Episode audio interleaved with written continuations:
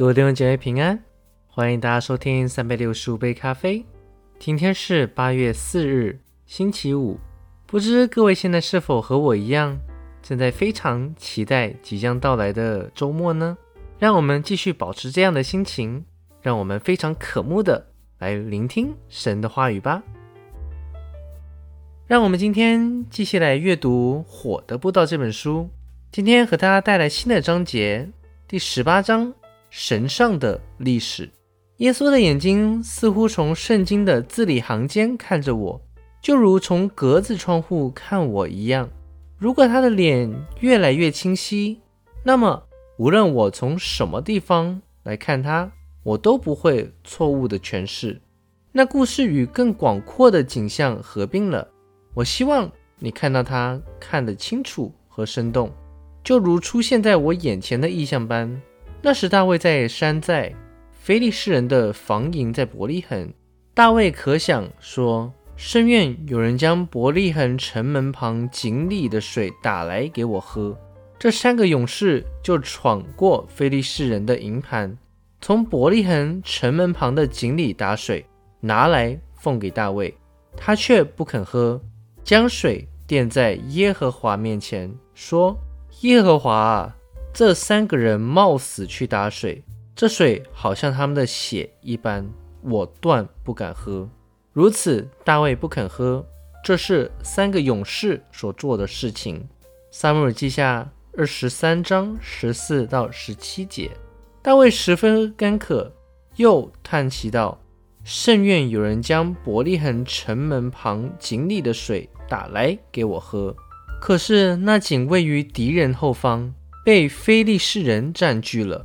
大卫向他附近一些最佳勇士说出他心底的愿望，对他们来说，大卫的心愿就是他们的命令。他们三个人互相对望一下，点点头，便立刻结伴为伙。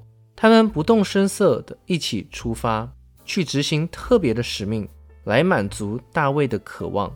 他们知道危险，也知道他们可能为了大卫的一杯水而付出他们的鲜血。作为代价，但这一点也没有令他们就此罢休或犹豫。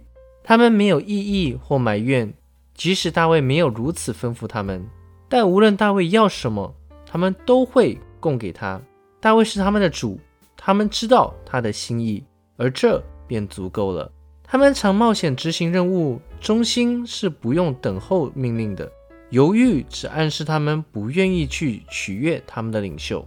大卫渴望水，叫人想起耶稣悬挂在十字架上时，他说的更加重要的话。他也呼喊：“我渴了。”约翰福音十九章二十八节。他的干渴无疑是肉体上的，但也超乎肉体上的干渴。他最渴求的是人得到救赎，就是那饥渴使他来到地上，并上十字架。他肉体上的饥渴只是。他无尽的渴望得到他受造者的灵魂而产生的结果。十字架上的呼喊“我渴了”，永远在我们耳里响着，比大卫所说的“我渴了”更有意义。有多少人知道那件事的事实呢？我们有耳去听吗？或是我们没有真正的把他的话放进我们的耳里呢？我们没有谨慎的留意从十字架上发出的呼喊。让他感动我们的心和我们的生命，以致我们产生行动。现在还有人听见那呼喊吗？大卫的勇士为着满足大卫一时的兴趣，便一起出发了。他们本可以从一个更安全的地方把水带回来，甚至是更加的水，但那不能满足他们对主人的忠诚。为了大卫，他们连生命也在所不惜。我受到挑战，我们当中有多少人？如此准备为我们的主耶稣付上行动呢？我们知道他渴望什么，就是灵魂和救赎。但在我们承认他之前，我们是否需要催逼和命令呢？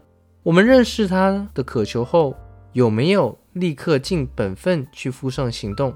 除了神儿子的渴望外，还能有什么比这更大的呼召呢？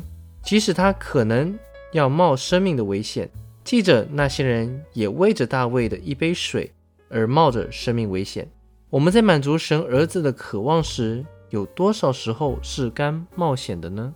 好啦，各位弟兄姐妹，那我们今天的分享先到这边，让我们明天继续。以马内利，耶稣爱你们。